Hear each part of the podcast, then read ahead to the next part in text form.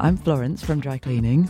And I'm Lewis from Dry Cleaning, and we're taking over Pop Filter this week.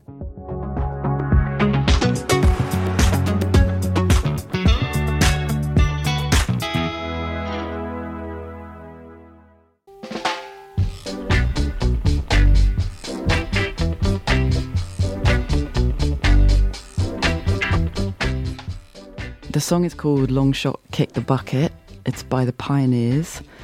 It's about the death of a racehorse, uh, which isn't funny. Don't know why I'm laughing. Um, I just I love a song where the subject sort of serves as a as a metaphor for something bigger.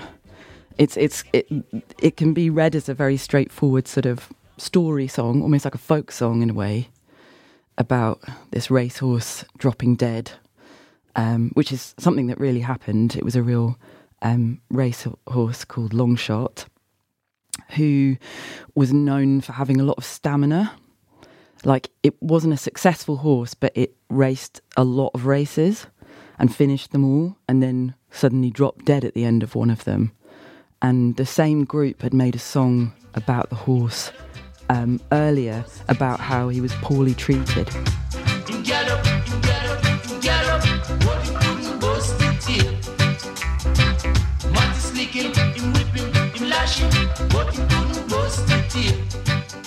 So he was like whipped a lot, and um, yeah, basically bullied into into performing.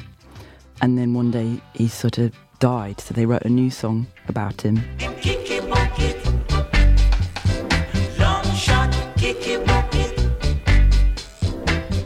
I probably listened to it, and I, I obviously knew that "kick the bucket" was slang for, you know, to die, to drop dead, and the song starts with a kind of um, mimicking the sort of um, you know, like at the start of a race, it goes.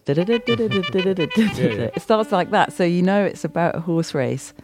Um, so I think I kind of worked it out quickly, you know, and then just looked into it more. It's a simple story, but at the same time, it's sort of about cruelty, and it's about human nature as well. And then the there's also a reference to kind of like the money that people lost betting on him when he died as well. It's a cheerful sounding song, and and it's sort of simple, but it has all these things underneath that, that I really like. And yeah, I just I love a song that's about something unexpected. It's not it's not about love or a relationship or or about the singer. It's it's like a story. I think that's another thing that's interesting about like the subject of songs really depends on the genre.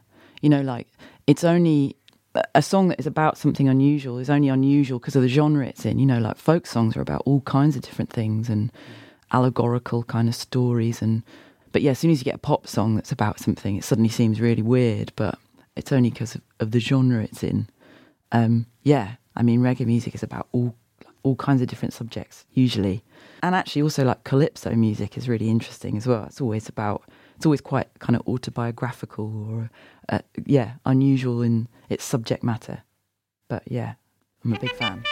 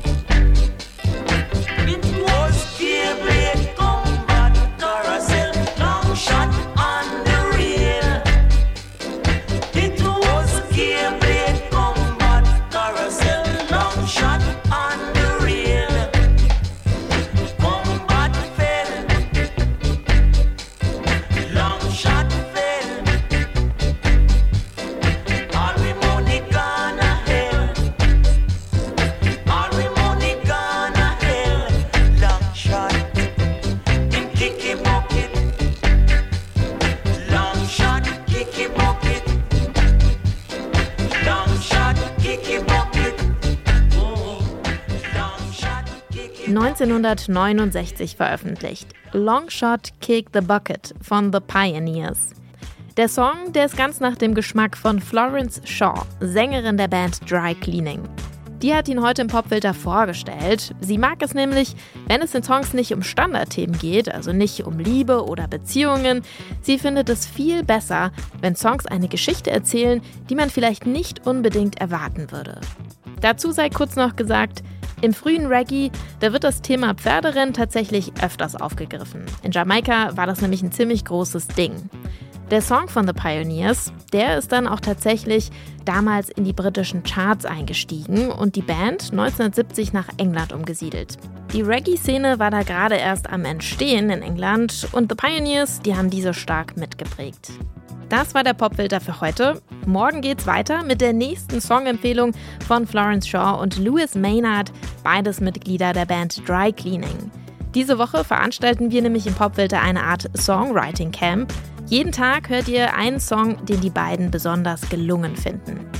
Lasst euch also überraschen und vergesst nicht, den Popfilter zu abonnieren, damit ihr keine Folge verpasst. Mein Name ist Jesse Hughes, ich verabschiede mich bis morgen. Ciao.